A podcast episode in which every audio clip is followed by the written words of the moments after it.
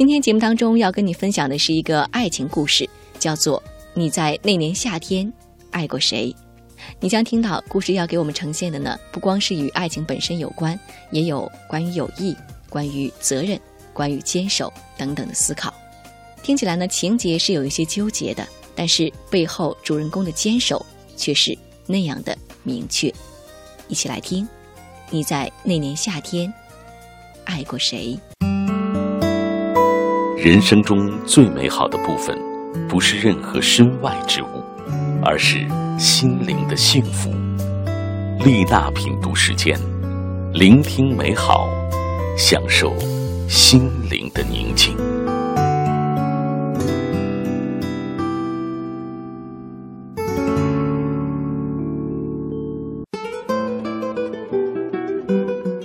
楠楠月薪五千，却花了三千租房子，为此很久不买一件新衣裳，大部分时候都靠快餐为生。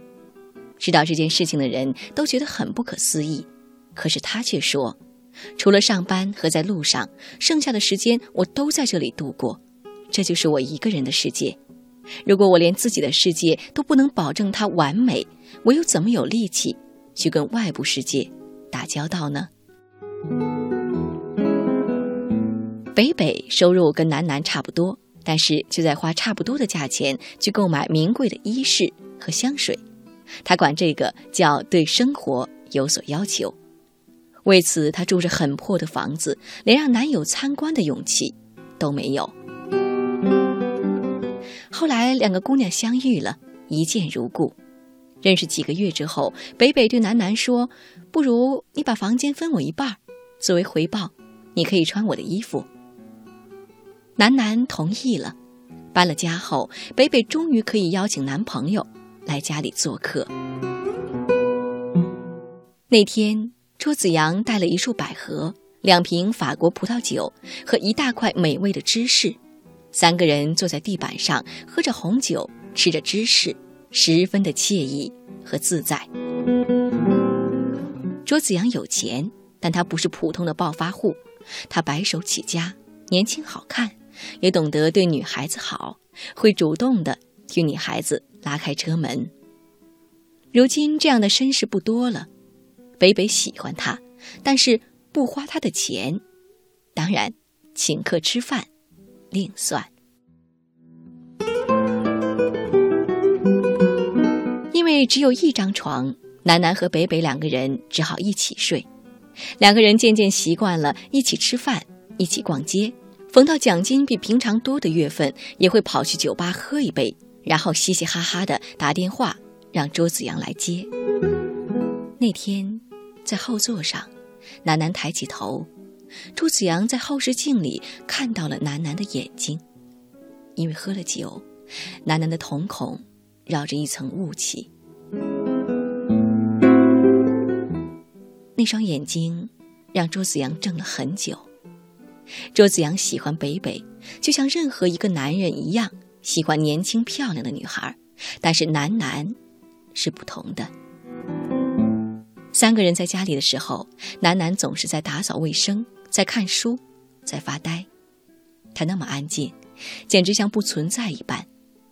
周子阳买房子的时候，设计师在他的房子里放了很多水培植物。他说：“我不会养植物，也欣赏不来它们。”可是设计师却说，有些东西是无需计较和欣赏的，只是摆在那里就够了。楠楠就像是那些植物，极静，却充盈了整个房间。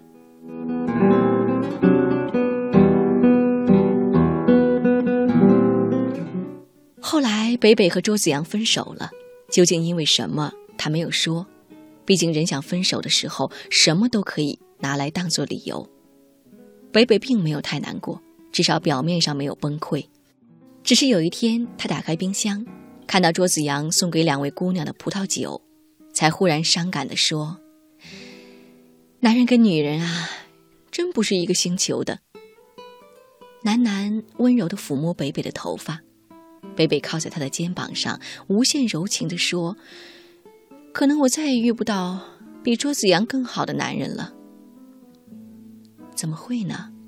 楠楠安慰他，即使他自己也觉得没有比卓子阳更好的男人了。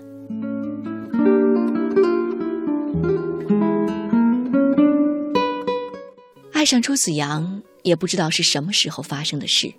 几个月前的夜里，那天北北出差，卓子阳来了，外面下着大雨，两个人静悄悄地看着电视，都一句话也没有说。天已经彻底黑透了，周子阳要离开，楠楠送他到门口。这时，周子阳却突然抓起楠楠的手，吻了一下。那个吻，足够令楠楠震荡三天。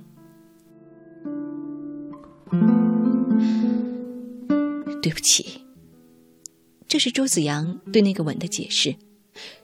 但是，就是很想这样做。我想。我是喜欢你了，周子阳说：“我不想背叛北北，但是再压抑下去，我怕我会疯掉。”楠楠靠在门框上，看着周子阳快速奔跑的身影，他相信他说的是真的，否则他也不会那么紧张。晚，北北下班回来。看到自己的行李被楠楠堆在了门口，他忽然就明白了发生了什么事情。他踢着门大喊大叫：“楠楠，你太让我失望了！你居然为了朱子阳抛弃我，我恨你！”最后那三个字像尖刀一样剖开了楠楠人格里最柔软的部分。作为一个有感情洁癖的人，楠楠蹲在地上，低声的哭。而一墙之隔的北北收拾好行李后走了。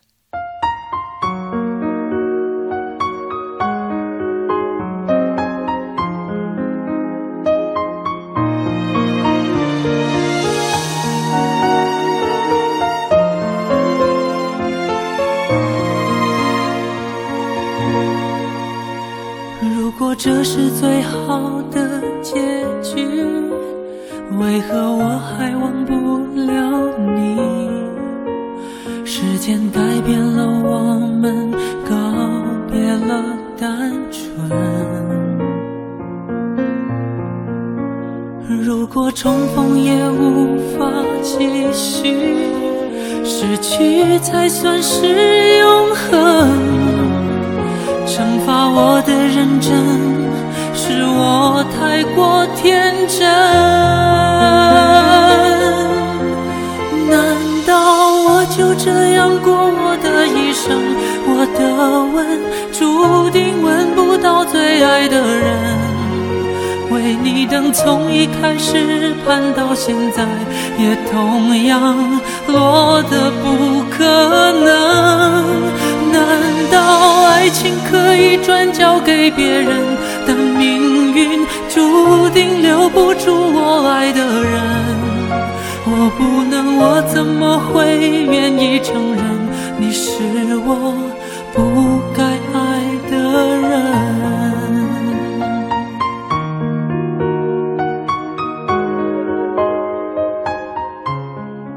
爱是美好的，它可以让相爱的人品尝到无比宝贵的甘霖，也可以把两个人紧紧的联系在一起。但是有的时候，它却是危险的。如果处置不当的话，会导致意想不到的后果。就像今天故事当中的三位主人公，因为缘分彼此相识了，但是也因为复杂的爱难以避免的相互伤害，最终导致现在的分崩离析的这样的结果。楠楠赶走了闺蜜北北，那么接下来故事将会怎样发展？她真的会和闺蜜的前男友在一起吗？继续来听，你在那年夏天爱过谁？您正在收听的是《品味书香》丽娜品读时间，聆听美好，享受心灵的宁静。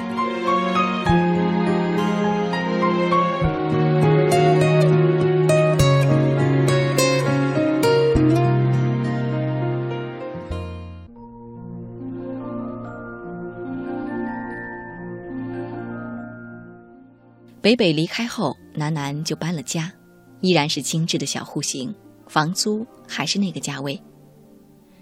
咬紧牙关的日子过了五年，楠楠终于交到了一位可心的男朋友，他很温柔，并且体贴。两个人搬到一处厨房更大的房子，下了班就自己做饭吃。楠楠觉得很满足，除了房子不是自己的外，基本觉得很幸福。人在幸福的时候也会回首过去。一天，楠楠百无聊赖的去找北北的微博，结果刚找到就吓了一跳，北北居然得了乳腺癌。北北的微博灰心丧气，恨不得一死了之。楠楠心有余而力不足，想了很久，终于还是拨通了卓子阳的电话。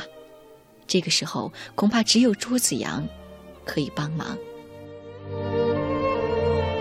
周子阳带着钱和楠楠一起来到了医院。饶是钱送的及时，北北的胸部还是要割掉一只。楠楠看到他绝望的眼神，首先心碎，紧紧握着北北的手，泣不成声，连朱子阳都哽咽起来。三个人抱头痛哭，遥想当年左拥右抱去看电影的岁月，忽然都苍老了起来。二十三岁的楠楠，二十三岁的北北，和三十岁的桌子阳，因为缘分碰到了一起。又因为爱慕而分离，那爱慕挑战了他们的道德和原则，将他们逼到墙角，无处可退。他们唯有不再相见，才能逃避掉良心的拷问。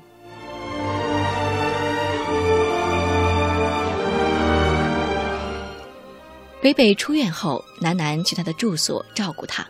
北北忽然说：“现在看来。”周子阳果然是我到现在为止遇到的最好的男人，也是我最爱的男人。楠楠说：“我也是。”那后来你们为什么没有在一起呢？北北问。楠楠说：“因为我害怕想起你，在这件事里，我是不道德的那一方。”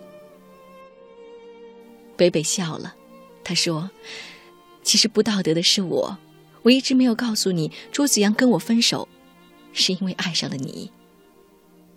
你赶我出门的时候，我还以为你们两个有机会，谁知道后来再见到朱子阳，才知道你们没有在一起过。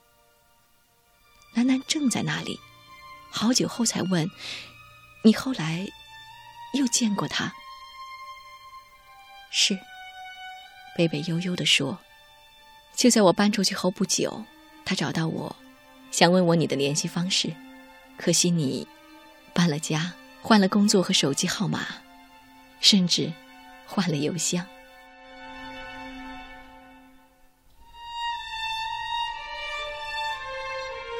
原来情况是这样，那么假使楠楠那时候没有换，现在一切又会怎样？但是他摇摇头，不让自己再去想，错过了就是错过了。命运没有给他们机会，他们自己也没有给。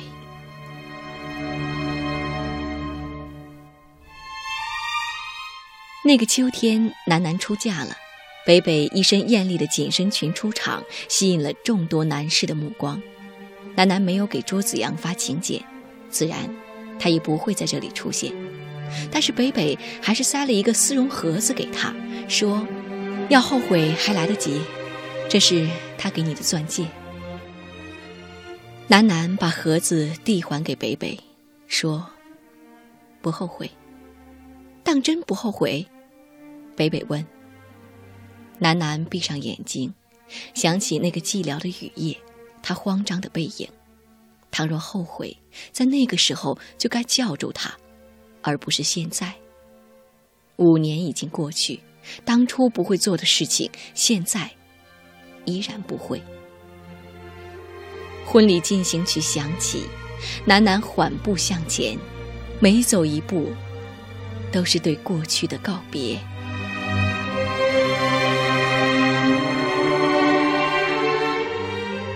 北北趁人不注意走到街边，看到一辆黑色的轿车停在那里。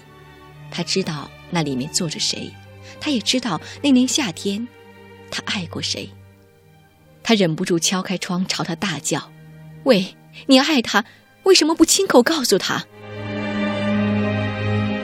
他想起那个时候的自己，周子阳和楠楠都是他所爱的人，他不忍心责怪他们任何一方，然而他们连做圣人的机会也不给他，就那样浪费着光阴与缘分，奢侈的令人厌恶。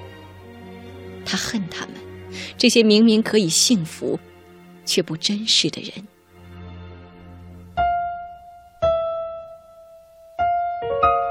静默了一会儿，忽然，车开走了。